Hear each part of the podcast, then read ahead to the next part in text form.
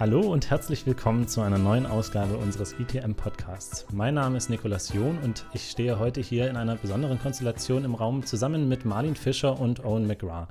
Hallo ihr beiden. Hi. Hallo. Marlin Fischer ist wissenschaftliche Mitarbeiterin am ITM in der Rechtsinformationsstelle im Online-Landesportal Orca NRW. Und Owen McGrath und ich, wir beide sind wissenschaftliche Mitarbeiter in der Forschungsstelle Recht im DFN. Das heutige Thema ist die aktuelle Vereinbarung der Kommission mit den USA über die Grundlagen eines neuen transatlantischen Datenschutzabkommens. Und weil das doch sehr große Auswirkungen haben kann, auch in der Zukunft im Datenschutzrecht, haben wir uns gedacht, dass die beiden Projekte heute gemeinsam über dieses Thema mal sprechen und diskutieren werden. Aber ich glaube, unsere Zuhörer brauchen noch ein bisschen Hintergrundwissen. Nicht jeder ist in dem Thema wirklich tief drin. Deswegen erstmal ganz generell die Frage, was ist eigentlich der Hintergrund eines solchen Datenschutzrahmens? Also ähm, die Europäische Datenschutzgrundverordnung, die DSGVO, erlaubt eben die Übermittlung von Daten in ein Land äh, außerhalb der Europäischen Union nur dann, wenn dort auch ein angemessenes Datenschutzniveau äh, gilt. Und ähm, gemäß Artikel 45 DSGVO kann so ein angemessenes Datenschutzniveau eben auch mittels eines Angemessenheitsbeschlusses der Europäischen Kommission ähm, festgestellt werden.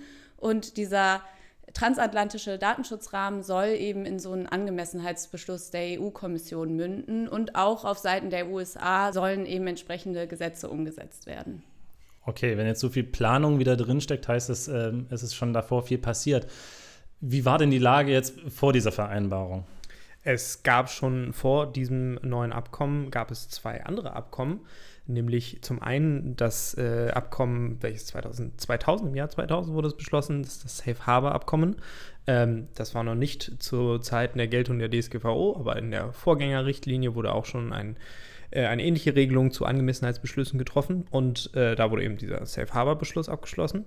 Ähm, der galt bis 2015, bis er dann in ähm, einem relativ bekannten Urteil, dem Schrems I-Urteil, gekippt wurde. An der Stelle, Max Schrems war ein äh, oder ist immer noch ein Datenschutzaktivist, richtig? Genau, Max Schrems, äh, danach ist das Urteil benannt. Ähm, wir kommen auch gleich zu dem nächsten Urteil, was auch nach ihm benannt ist. Nämlich, äh, nachdem Safe Harbor gekippt wurde, wurde das äh, EU-US Privacy Shield von der EU-Kommission äh, e mit den USA beschlossen. 2015 ähm, schon, also direkt nach dem ersten Urteil. Aber auch dieses wurde auf Klage von äh, Max Schrems oder beziehungsweise von der Organisation von Max Schrems im Jahr 2020 durch den EuGH gekippt. Also seit 2020 haben wir keine Möglichkeit mehr, auf Grundlage eines Angemessenheitsbeschlusses äh, Daten in die USA zu übermitteln, zumindest ähm, rechtsmäßig. Es gibt andere Möglichkeiten, das zu machen.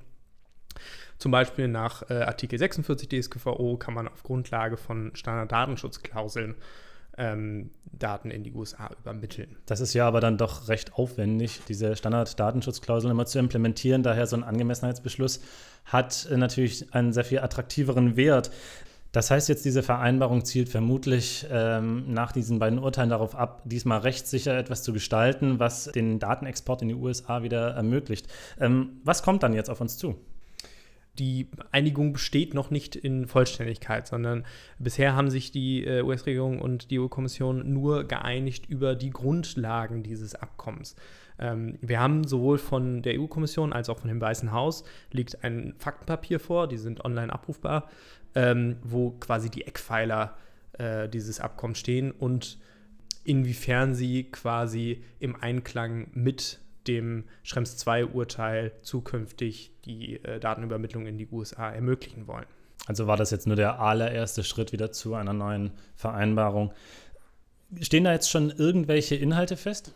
Ja, genau, in diesem äh, Factsheet von der EU-Kommission und auch in dem äh, von der US-Regierung sind halt einige äh, Schlüsselprinzipien aufgeführt, die umgesetzt werden sollen in diesem neuen Datenschutzrahmen. Ähm, ein wichtiger Punkt ist dabei, dass die US-Sicherheitsbehörden eben nur so viel Zugriff auf äh, Daten von EU-Bürgern bekommen sollen, wie für den Schutz der nationalen Sicherheit erforderlich und angemessen. Das war ja auch ein zentraler Kritikpunkt des EuGHs in äh, den beiden genannten Urteilen. Und ähm, außerdem sollen die Sicherheitsbehörden auch Verfahren einrichten, um die Sicherung der Datenschutz und auch anderer Freiheitsrechte ähm, von Bürgern zu gewährleisten. Ähm, es soll außerdem ein zweistufiges Rechtsbehelfssystem etabliert werden. Das soll eben Beschwerden von EU-Bürgern, die einem äh, potenziell rechtswidrigen Zugriff auf ihre Daten ausgesetzt waren, ähm, bearbeiten. Und gleichzeitig soll noch eine gerichtliche Instanz eingesetzt werden, die auch von unabhängigen Mitgliedern besetzt werden soll, die eben umfassend ermitteln können sollen und auch Abhilfemaßnahmen gegebenenfalls anordnen können sollen. Ähm, außerdem sollen Unternehmen aus den USA, die Daten aus der EU verarbeiten, Verpflichtungen zum Schutz der personenbezogenen Daten ähm, sich selbst auferlegen sozusagen und dazu äh, benötigen sie auch eine Selbstzertifizierung vor dem US-Handelsministerium. Okay, klingt jetzt alles erstmal nicht ganz neu. Also du hast es selbst schon gesagt, das sind viele Punkte, die einfach auch der EuGH hier an der Stelle schon in seinen beiden Urteilen angemerkt hatte, gerade auch der, die Rechtsmittel für EU-Bürger. Ähm, es klingt trotzdem so mittelbar ein bisschen raus, dass das jetzt eben äh, nicht ganz super duper ist, mal salopp gesagt, sondern äh, es gibt ja auch ein bisschen Kritik. Ähm, was steckt dahinter? Genau, also es gibt von, von mehreren Seiten schon jetzt Kritik, so auch von der Organisation von Max Schrems, die mehr oder weniger durchscheinen lassen haben, dass sobald dieser ähm, Rahmen steht, sie auf jeden Fall wieder klagen werden. Ähm, große Kritikpunkte sind zum einen äh, grundsätzlich die, die, schwammigen Formulierungen. Also man, man kann nicht so viel aus diesen Rahmenprinzipien ziehen, außer dass man sehr hochgestochene Ziele hat, aber ähm, es scheint nicht so, als wären die so, wie es dann geplant ist, umsetzbar.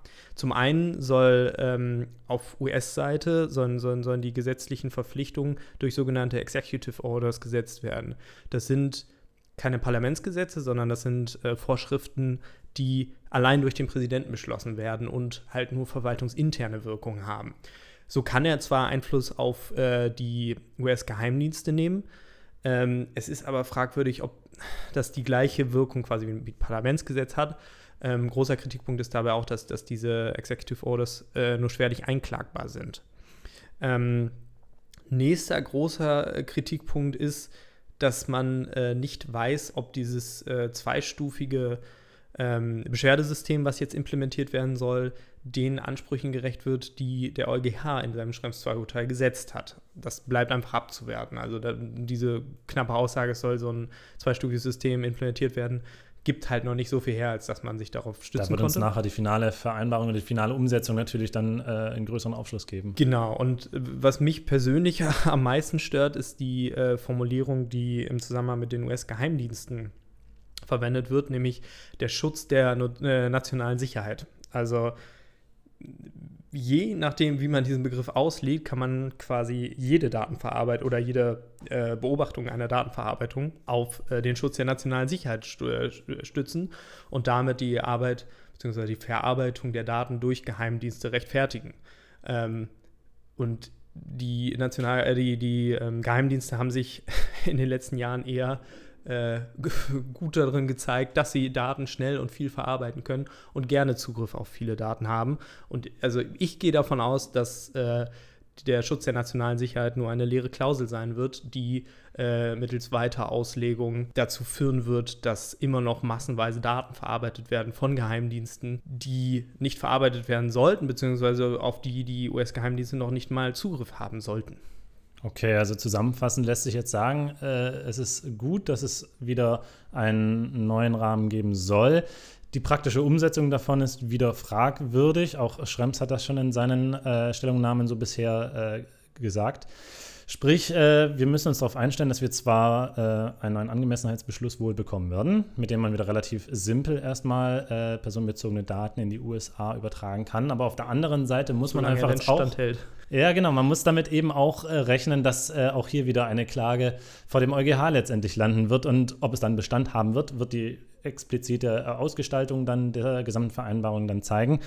Ähm, da können wir jetzt auch, glaube ich, an der Stelle noch nicht mehr sagen, anhand dieser äh, Kurzinformationen, die uns vorliegen. Genau, was wir noch sagen können, äh, der endgültige Beschluss wird in circa sechs Monaten erwarten. Und dann wird man auch ein bisschen mehr Klarheit haben im Detail. Ihr beide habt dazu auch jeweils äh, was geschrieben. Die Rechtsinformationsstelle hat eine Kurzmitteilung gemacht? Genau, äh, da ist schon äh, vor ein paar Tagen eine Kurzmitteilung äh, zu diesem neuen äh, Datenschutzrahmen erschienen, äh, der das, die das nochmal eben in aller Kürze zusammen, zusammenfasst. Okay, und, und, du hast einen Infobrief geschrieben. Korrekt, ich habe einen äh, DFN-Infobrief geschrieben. Der wird im Mai erscheinen. Ähm, DFN-Infobrief Recht ist einfach auf der Website des DFN unter äh, Recht zu finden. Super, dann bedanke ich mich an dieser Stelle bei euch beiden. Äh, hat mir viel Spaß gemacht. Ich hoffe, für Sie, liebe Zuhörerinnen, war das auch äh, recht informativ. Viel Spaß auch noch beim vertiefenden Lesen der Lektüre und ich hoffe, wir hören uns bald mal wieder. Vielen Dank. Vielen Dank. Tschüss.